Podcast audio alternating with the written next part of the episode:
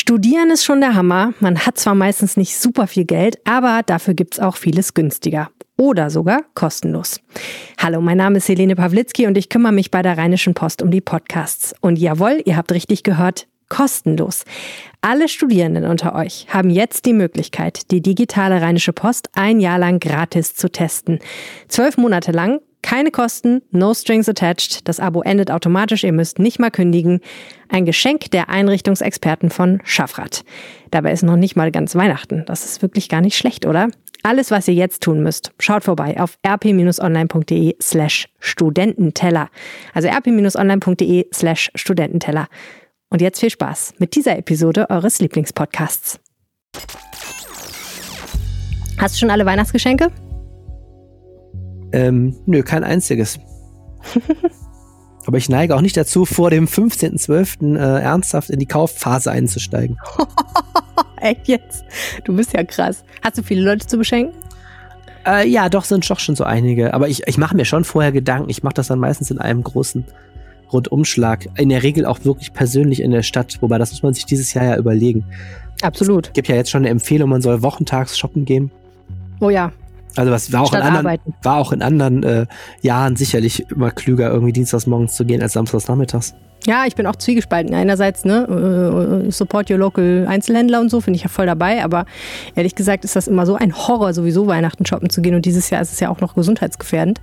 Kann ist denn bei dir? Hast du schon was? Ich habe schon was, ja. Ich war neulich äh, beim Buchhändler meines Vertrauens und der hatte ganz viele super Bücher im Angebot. Und ich habe dann einfach ganz viele Sachen gefunden, wo ich gedacht habe, hey, das könntest du doch dem schenken und hey, das könntest du doch dem schenken. Und das war mhm. total praktisch, weil ähm, man dann ja auch super, wenn man so ein Buch hat, was nicht so teuer war, kann man ja auch noch klasse so eine Kleinigkeit dazu schenken, die dazu passt. Ne?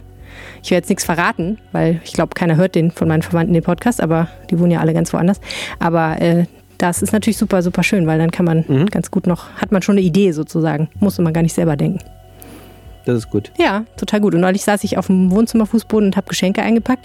Und mein Mann kam rein und sagte, was machst du da? Es war irgendwie Mitte November und ich war voll dabei, irgendwie so 20 pa pa Pakete einzupacken. Und er war total entsetzt, weil er noch überhaupt gar kein einziges Geschenk hatte. Ich habe mich sehr gut gefühlt. Sehr gut. Sehr gut. So, äh, apropos Weihnachten. Düsseldorf kriegt ein Impfzentrum geschenkt. Äh, ja, achso, das ist eine schöne Überleitung. Noch vor Weihnachten. Das ist äh, fast ein Nikolausgeschenk noch. Wow, das finde ich gut. Ähm, und du hast die schmutzigen und weniger schmutzigen Details dazu. Darüber reden wir gleich. Ja, hoffentlich, hoffentlich gut desinfizierten Details. Genau. Absolut. Genau. Und dann beschäftigen wir uns mit dem Thema Obdachlosigkeit. Eigentlich ein Klassiker im Herbst, dass das Thema Obdachlosigkeit so mehr in den Fokus rückt wegen der kälteren Nächte. Aber auch da ist dieses Jahr ja sowieso alles anders und da kannst du uns mehr zu erzählen. Das ist richtig. Normalerweise wird ja spätestens um diese Zeit immer eine äh, Pressemitteilung der Stadt rausgegeben, dass in Düsseldorf niemand auf der Straße schlafen muss und dann berichten wir ein bisschen. Aber wegen Corona ist das ein bisschen in den Hintergrund getreten. Nun haben wir eine Hörerinnenzuschrift bekommen und ne, da frage, gibt es eigentlich mehr Obdachlose im Moment? Irgendwie sehe ich so viele Obdachlose in der Stadt. Und ich habe mal bei ein paar Leuten, die sich damit auskennen, nachgefragt, ob das tatsächlich so ist und äh, die Antwort wird euch überraschen. Und dann äh, etwas, alles ist anders dieses Jahr, eine Sache nicht. Es gibt ein Wetter und es interessiert uns, wie es ausfällt. Das verrät uns der Wetterstruxi. So sieht's aus. Mein Name ist Helene Pawlitzki und ich bin verbunden mit Arne Lieb. Ihr hört Folge Nummer 134 dieses Podcasts und der Rhein steht bei 1,15 Meter. Rheinpegel. Der Düsseldorf-Podcast der Rheinischen Post. Und an dieser Stelle nochmal ein riesiges Dankeschön an alle Menschen, die uns dieses Jahr mit einem RP Plus Abo unterstützt haben. Das ist ein toller Weg, um uns zu zeigen, dass ihr unsere Arbeit schätzt, dass ihr diesen Podcast gerne hört, dass er euch was bringt. Im Moment haben wir ein Jahresabo im Angebot, das kostet knapp 35 Euro und damit könnt ihr uns unterstützen. Und wenn ihr Lust habt, das auch mal auszuprobieren, dann findet ihr das unter rp-online.de slash abo-reinpegel. Kleines Weihnachtsgeschenk für Anne und mich. Ihr könnt es aber auch auf anderen Wegen unterstützen, zum Beispiel einfach, indem ihr jemand jemandem von diesem Podcast erzählt. Zum Beispiel jemandem, den ihr kennt oder einfach bei Social Media. Da helfen uns Empfehlungen weiter. Oder ihr hinterlasst eine Bewertung im iTunes Apple Podcast Store App. Ich weiß nicht, wie das heißt. In der Podcast-App von Apple. Da, wo man diese Sterne hinterlässt mit den Sätzen, die man noch schreiben kann. Da haben schon viele Leute Apple. nette Sätze ja. für uns geschrieben. Wenn ihr das macht, hilft uns das auch enorm weiter. Hast du Angst vor Nadeln? Äh, nö, ich bin ja recht schmerzfrei. Ich muss, kann nur nicht hingucken. Ich muss mal in die andere Richtung gucken, dann geht's. Und du? Hm, ich Ich gucke immer nicht hin, wenn sie das, wenn sie die Nadel reinpieksen. Ich gucke dann aber Ja, immer genau. gerne hin, wenn das Blut dann fließt. Also wenn sie jetzt Blut Das abnehmen. du schön, ja. Das finde ich irgendwie interessant. Ich gucke mir das gerne an. Ich finde, das hat eine schöne Farbe. Ist ein bisschen morbide vielleicht. Und ich habe neulich noch mal gelernt, ähm, im Zuge einer Grippeschutzimpfung, man soll sich immer eine Grippeschutzimpfung geben lassen und auch alle anderen Nadelpieks-Geschichten soll man immer mit einer Schwester machen lassen und nicht mit einem Arzt. Ja, ne, die können besser. Vor allem nicht so junge Ärzte, habe ich auch mal gehört. Die haben, haben noch nicht so viele Venen gesehen in ihrem Leben wie so eine routinierte Krankenschwester. Den sagt ja auch keiner, wenn es scheiße ist. Also ich glaube, eine Krankenschwester kriegt öfter mal gesagt, wenn es weh tut, dann ändert die halt ihre Technik. Aber ich glaube, nur ein Arzt, da haben weniger Leute. Also es gibt ja immer noch diese geheime Angst, Ärzten zu sagen, dass es nicht gut ist, was sie machen. Glaube ich. Ähm, also, weswegen wir über Nadeln reden und über diese ganzen appetitlichen Dinge ist natürlich, es könnte sein, dass irgendwann mal diese Corona-Pandemie ähm, endet mit der Tatsache, dass wir alle einigermaßen durchgeimpft sind. Das wäre schön. Aber damit das passiert, äh, ist eine riesige logistische Kraftanstrengung vonnöten. Und ähm, das Land NRW ist dafür zuständig, dass alle Menschen in Nordrhein-Westfalen geimpft werden. Aber die Stadt Düsseldorf muss natürlich auch für Düsseldorf gucken. Wie geht das eigentlich vonstatten? Wenn ich das richtig verstanden habe, ne? Ja, das ist so ein äh, Top-Down-Prozess. Die Bundesregierung will, dass geimpft wird und besorgt den Impfstoff. Die Landesregierung äh, überlegt sich eine Impfstrategie und die Kommunen müssen dann nach den Vorgaben des Landes diese Impfzentren einrichten. Und das Land besorgt dann wohl die Ärzte, jetzt mal ganz einfach gesprochen, und die Kommunen besorgen beheizte Räume und äh, einen Parkplatz daneben und diese ganzen Sachen. Also wirklich äh, so die Logistik, äh, ein bisschen wie bei der Schule. Ne? Also die haben, sind fürs Gebäude zuständig quasi. Okay, und jetzt gibt es seit heute, Freitag, 27.11., gibt es Informationen darüber, wie das vielleicht in Düsseldorf aussehen könnte, korrekt? Ja, und zwar gibt es schon mal eine ganz konkrete Nachricht. äh, Das Ganze kommt in die Arena. Nein. Doch. Echt? Ein Impfzentrum in der Arena? Ja. Äh, ich auch nicht mit gerechnet. Ich war, hatte fest mit Messegelände gerechnet, das ist so naheliegend. Ähm, aber es ist dann doch die Arena geworden, die ja neben dem Messegelände liegt und im Grunde dieselbe Verkehrsanbindung hat. Aber ja, das fanden die Verantwortlichen noch besser passend. Witzig. Also man fährt dann tatsächlich in das Stadion rein oder geht in das Stadion rein, um sich impfen zu lassen? Man fährt in das Stadion rein, das war der Drive-in-Weihnachtsmarkt, was du meinst. Das ist was anderes. Nein, äh, es ist nicht das, was ich, ich habe auch erst äh, gedacht, da steht dann der, der Doktor oder die Doktorin mit der Nadel mitten auf der Rasenfläche. dem Feld, Nein, also Flutlicht. wir werden nicht, wir werden nicht auf dem heiligen Rasen von Fortuna Düsseldorf geimpft, weil der dann natürlich Oh. auch im Brötchen wäre, sondern ähm, die Arena ist ja ein ziemliches Labyrinth, wenn du mal da warst. Ich weiß nicht, ob du mal da warst. Der hat ja so ein Hotel angeschlossen und hat sehr viele so Nebenräume, Konferenzräume. Da sitzt auch der Stadtsportbund zum Beispiel drin. Und in irgendwelchen dieser Nebenräume soll das eingerichtet werden. Äh, das, die Rasenspielfeldfläche soll äh, nicht betroffen sein und auch nicht die Mannschaftsräume. Denn, Okay. wichtigste Nachricht von allen, unsere Fortuna kann weiter spielen und trainieren. und auch der KFC Uerdingen, der aus Krefeld wegen Bauarbeiten ja bei uns momentan äh, vorübergehend heimisch geworden ist, der darf auch weiter spielen. Okay.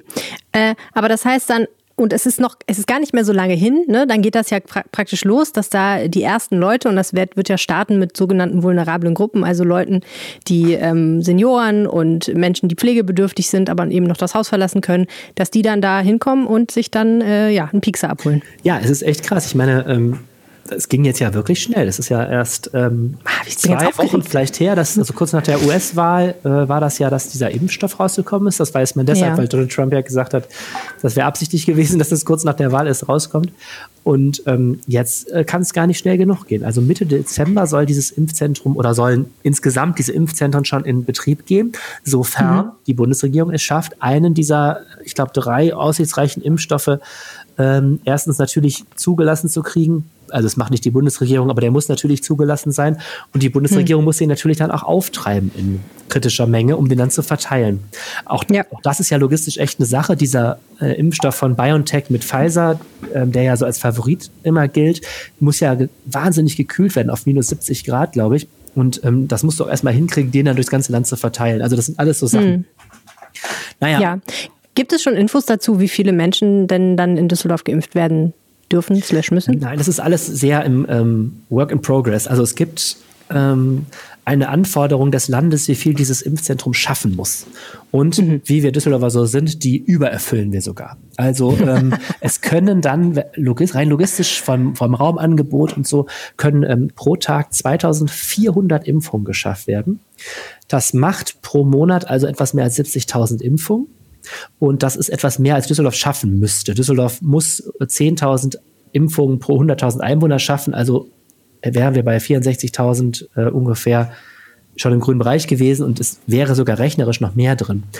Aber, mhm. was ich gerade sagte, das eine Problem ist, man braucht genug Impfdosen natürlich. Und äh, das Zweite ist, man muss jetzt auch kurzfristig noch ans, ans medizinische Personal kommen.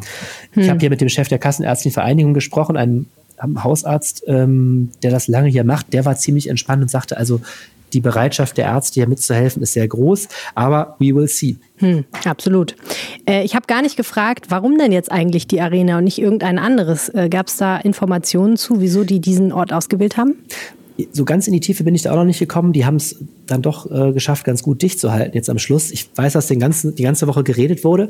Es sind dann erst Mittwoch die Anforderungen des Landes gekommen. Und das ist wie so eine Checkliste. Ne? Also mussten, ich sagte schon, Parkplatz haben, muss äh, barrierefrei sein, muss beheizbar sein. Wir wollen ja im Winter anfangen und so. Und die hat man dann eben abgeglichen. Und Düsseldorf hat da durchaus eine sehr luxuriöse Position. Ja, wir haben dieses Messegelände natürlich ähm, was sich auch sicher angeboten hätte. Wir haben ja die Mitsubishi Elektrikhalle auch schon verwendet jetzt für das Drive-in-Testzentrum. Wir hätten auch den ISS-Dome noch gehabt und wir hätten sogar auch noch den Flughafen Fernbahnhof gehabt. Das sind alles Räumlichkeiten mit viel Platz, einer super Logistik und äh, super viel Erfahrung auch hm. äh, in der Abwicklung von sowas. Und da war es dann eben so, erstens, die Arena scheint das am besten zu erfüllen und der zweite wichtige Punkt sicherlich auch, ich glaube, da steht man auch am wenigsten im Weg. Also bei der hm. Messe hättest du das Problem gehabt, äh, dass ja diese Massenimpfung möglicherweise erst Mitte nächsten Jahres beginnt, dass also auch, hm. auch äh, Menschen ohne Vorerkrankungen und aus nicht infrastrukturrelevanten Berufen geimpft werden. Und da stell dir vor, sowas wie Caravansalon steht ja im September an. Das wird sicherlich je nach Infektionszahlen nächstes Jahr auch wieder alles äh, versucht werden.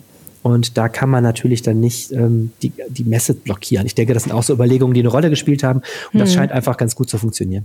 Ja, Wer bezahlt das alles? Ja, das werden wir sehen. Da hat sich noch keiner zu geäußert. Ich glaube, die gucken, also auch, auch das ist sicherlich was, was für das Stadion spricht. Das gehört nämlich der Stadt. Ähm, das wird sicherlich auch finanziell ganz interessant sein, wobei das auch bei für die anderen großen Hallen galt, die ich gerade genannt habe. Aber das muss natürlich auch alles irgendwo bezahlt werden. Ne? Ja. Und das ist sicherlich auch ein Aspekt, selbst in so einer reichen Stadt wie Düsseldorf, äh, dass man da auch drauf achtet. Ja, absolut. Ich habe gerade nur drüber nachgedacht, weil du gesagt hast, da ist man am wenigsten im Weg. Man hätte natürlich auch den Weg dieser Teststrategie gehen können, dass man überall in der Stadt so einzelne äh, Zentren einrichtet. Das ist, glaube ich, nicht äh, vorgesehen in der Landesregelung äh, sozusagen, ja, aber könnte genau. man natürlich auch überlegen. Ich hatte auch erst gedacht, ey, wir sind doch eine große Stadt, lass uns doch einfach mehrere Testzentren machen. Nein, es soll ein zentrales sein, dass jede Stadt ein Zentrum ähm, Impfzentrum. Mhm, Impfzentrum. Ja. Und das Zweite ist, was ganz wichtig ist, ähm, dass es zusätzlich auch mobile Impfungen geben soll. Mhm. Du sprachst gerade diese vulnerablen Gruppen ab an, also Alte und Menschen mit Vorerkrankungen. Ähm, die sind natürlich nicht alle in der Lage, jetzt dahin zu fahren. Also wenn du jetzt, ja. ein, wenn du jetzt ein Altersheim durchtestest, wäre kompletter Vollschwachsinn, wenn du die alle jetzt in den Bus setzt und erstmal zur Arena fährst.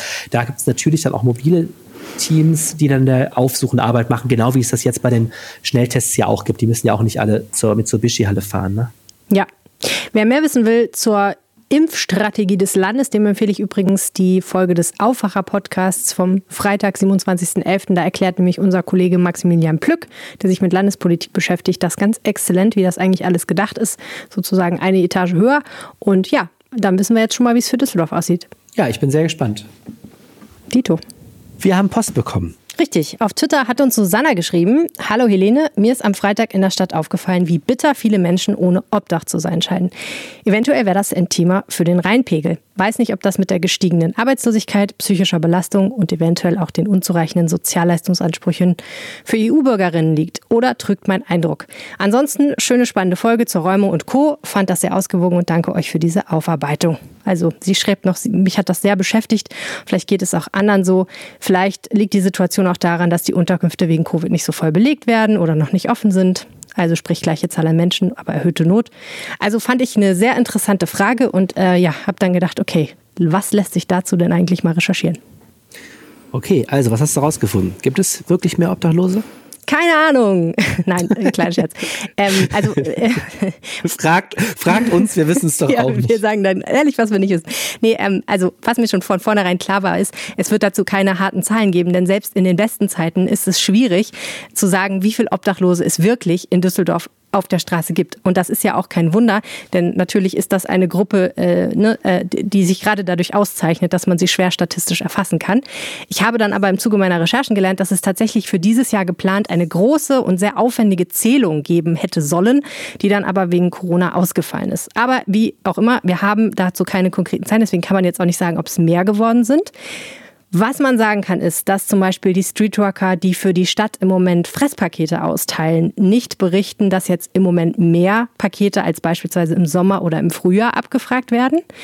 Und was man auch sagen kann, ist, dass ähm, die sämtlichen Institutionen, die sich jetzt damit beschäftigen, also ich habe bei den Franz-Freunden nachgefragt, ähm, mhm. bei 50-50, ähm, bei der Diakonie und natürlich dann auch bei der Stadt, äh, die sich ja auch viel damit beschäftigt. Die sagen eigentlich alle, also so richtig viel mehr können wir nicht feststellen. Äh, das ist nicht, also rein jetzt aus unserer Anschauung und unserem Gefühl heraus. Es gibt ein paar mehr Nachfragen in der Frauennotschlafstelle der Diakonie, aber ansonsten bei den Männerschlafstellen oder bei den gemischten Schlafstellen, was jetzt zum Beispiel nicht so, dass man sagen kann, dass da jetzt eine lange Schlange oder eine viel längere Schlange als vorher ist. Was man sagen kann, ist, dass es tatsächlich ähm, alles, alle, also das Angebot, was es gibt, wird tatsächlich im Moment gut ausgeschöpft. Okay, aber trotzdem ist es so, ich meine, jeden Herbst fallen Wohnungslose mehr auf, weil sich dann auch diese Platten, also diese Lager in mhm. der Innenstadt finden. Und ich würde auch sagen, subjektiv, man sieht viele äh, Obdachlose momentan. Warum sieht es denn nach mehr aus? Mhm. Total interessant. Es gibt dazu ein paar Theorien und die fand ich eigentlich alle relativ plausibel. Ein Punkt ist, und einige haben tatsächlich mit Corona zu tun, andere, äh, oder, also die haben alle ein bisschen mit Corona zu tun, ist ja logisch jetzt im Moment, aber einige mehr und andere weniger. Ein Punkt, den mir mehrere Experten gesagt haben, ist, dass es im Moment einfach für viele, die sonst verdeckt obdachlos waren, also keine eigene Wohnung hatten, aber so gelegenheitsmäßig bei Freunden und Verwandten untergekommen sind, ne? so einer hat das Couchsurfer genannt. Ich glaube, der offizielle Begriff ist Mitwohner. Also Leute, die ne, einfach sagen, ich kann bei meinem Kumpel auf dem Sofa pennen. Ich darf da dann nur mhm. nicht so lange rumhängen.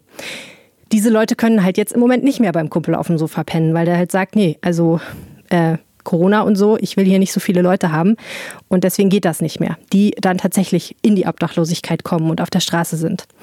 Dann ist es so, dass wegen Corona die Tagesstätten nicht mehr die Möglichkeit haben, so viele Leute aufzunehmen. Das heißt, da, wo man als Obdachloser tagsüber hingehen kann, Cafés und so Geschichten, die extra dafür da sind, wo man sich hinsetzen kann, wo man Kaffee trinken kann, wo man einfach bleiben kann über einen Tag in der Wärme sozusagen. Das geht im Moment auch nicht in derselben Form, auch wegen Infektionsgefahr, weil einfach weniger Leute da sein dürfen oder weil die teilweise gar nicht tagsüber so den Aufenthalt gestatten. Und das fand ich interessant, das hat mir Julia von Lindern von 5050 gesagt. Sie erlebt in ihrer Streetworker-Tätigkeit und auch die Kollegen, äh, mit denen sie zusammenarbeitet, dass das zu einer ganz enormen Erschöpfung bei vielen Obdachlosen führt, weil eben dieser Moment, dass du dich mal irgendwo für eine Stunde hinsetzen, einen Kaffee trinken und in der Wärme dich entspannen kannst, dieser Moment fällt halt weg. Das heißt, du bist die ganze Zeit unterwegs, du bist die ganze Zeit auf der Straße, es ist die ganze Zeit kalt eigentlich und du kannst dich natürlich mal irgendwo an eine Ecke setzen oder so, aber sie sagt, wir erleben wirklich, dass die Leute halt so erschöpft sind, dass sie da umkippen, wo sie stehen und einschlafen. Mhm. Und das ist natürlich wirklich eine extrem krasse Belastung. Und das führt natürlich auch dazu, dass mehr Leute im Straßenbild zu sehen sind. Ne? Und mhm. der dritte Punkt, den fand ich auch sehr plausibel, den hat mir ähm, Jürgen Plitt von den Franz-Freunden gesagt. Der hat gesagt, er glaubt, es hat auch viel damit zu tun, dass die Leute, die sonst vielleicht eher in den Außenbezirken von Düsseldorf unterwegs sind, da im Moment wenig Verdienstmöglichkeiten haben. Das heißt, das, was sie sonst machen, um noch ein bisschen Geld zu verdienen, Flaschen sammeln, betteln oder äh, die 50-50 auch verkaufen oder ähnliche Sachen, das geht in den Außenbezirken viel schlechter, weil viel weniger Publikumsverkehr ist. Es sind viel weniger Leute unterwegs. Die, die unterwegs sind, haben überhaupt keinen Bock auf engeren Kontakt. Das heißt, viele Leute machen so einen großen Bogen um jeden ihrer Mitmenschen auf der Straße, dass gar nicht daran zu denken wäre, dass sie noch einen Euro in den Kaffeebecher werfen.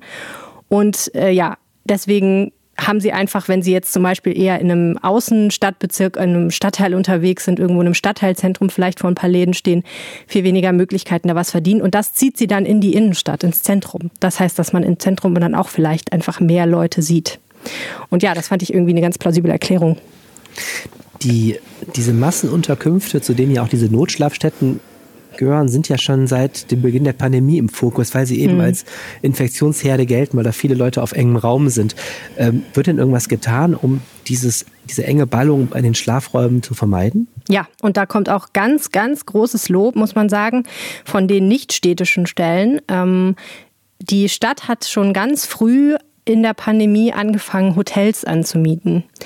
Und das ist auch nochmal ein interessanter Punkt. Ähm, wir haben eigentlich fast alle gesagt, dass diese Schlafstellen und die Plätze in den Hotels komplett belegt sind. Und das ist deswegen bemerkenswert, weil es jetzt ja viel mehr Schlafplätze gibt, als es vorher gab. Also zu den ähm, regulären Notschlafstellen und Plätzen, die es vorher gab, sind jetzt noch einige dazugekommen und auch die sind schon voll. Und das Interessante daran ist, dass das eben Plätze sind, die ganz anders funktionieren als in so einer Notschlafstelle. Es gab in Düsseldorf teilweise Unterkünfte, da bist du im Achtbettzimmer untergekommen.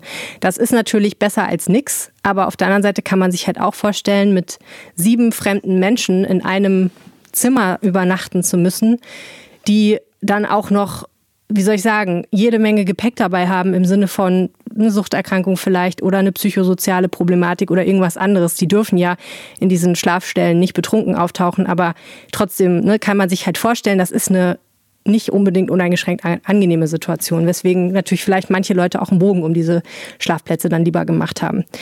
Jetzt ist es so, dass die Stadt halt Hotels angemietet hat, aktuell noch zwei weitere Hotels. Insgesamt sind es jetzt acht, das heißt über 200 Plätze.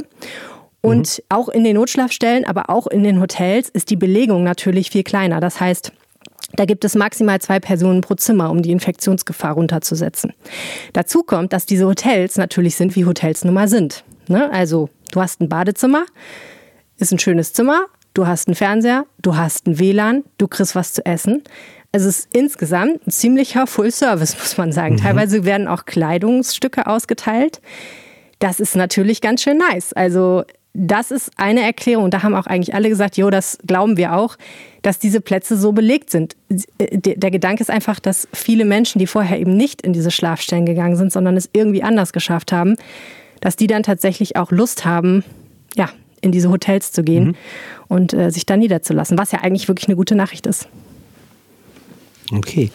Na gut, die richtig entscheidende Zeit kommt ja erst noch. Die Nächte werden gerade kälter und ähm, da Absolut. zeigt sich dann immer zeigt dann immer richtig, ob das Hilfesystem so funktioniert. Ne? Ja, und die andere interessante Frage ist ja, wird es noch mehr werden? Und das habe ich die auch gefragt, alle. Also ne, die, der Verdacht liegt ja nahe, dass in der wirtschaftlichen Situation, die durch die Pandemie ja auf jeden Fall schlechter so. geworden ist, dann doch noch mehr Leute in die Obdachlosigkeit abrutschen. Und ähm, ich habe mir das so naiv vorgestellt. Ne? Also okay, keine Ahnung, Leute verlieren halt ihren Job und dann verlieren sie ihre Wohnung und dann werden sie obdachlos.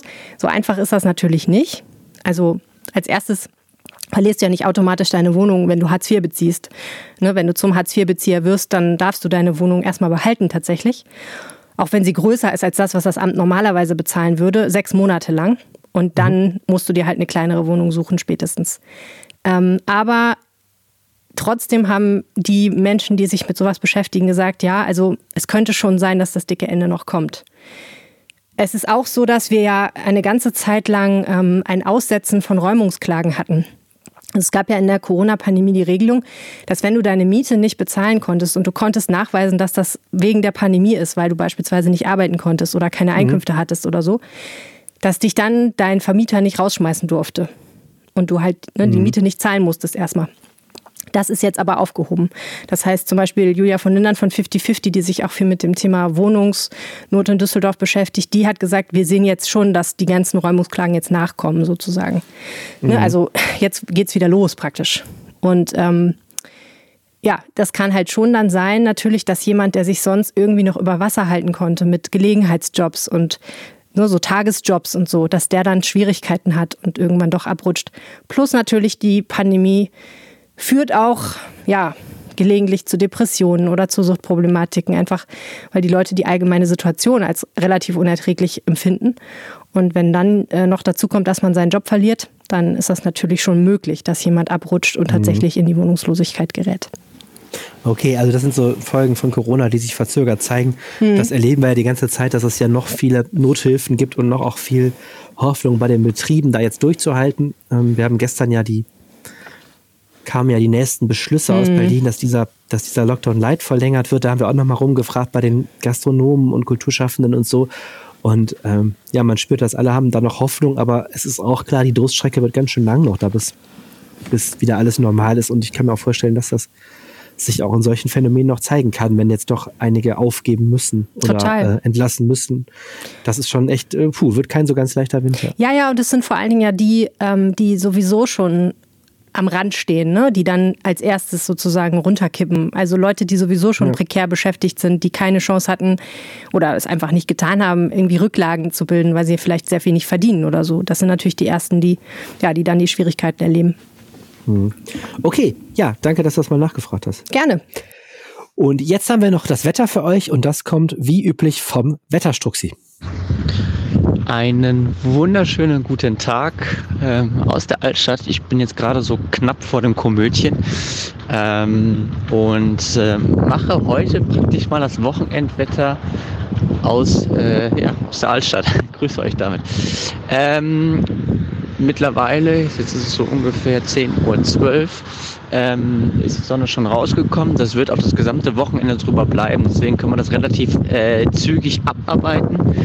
Das heißt, heute werden wir weitestgehend Sonne haben. Es kann sein, dass zum Nachmittag noch mal so ein paar wolkige Phasen dazukommen. Aber im Großen und Ganzen wird es ähm, sonnig bleiben. Die Temperaturen liegen bei maximal 8 Grad. Der morgige Samstag bringt im Prinzip wenig Veränderung. Wir werden auch hier äh, einen großen Teil der Sonne bekommen. Ähm, Sonne, äh, Wolken sind da eher Mangelware und es ist mit 2 bis 8 Grad weiterhin noch mild. Denn äh, der Sonntag wird schon eine ganze Spur kühler. Es ist zwar nach wie vor freundlich, es gibt so ein, eine kleine Unsicherheit, da nördlich von uns Wolken aufziehen.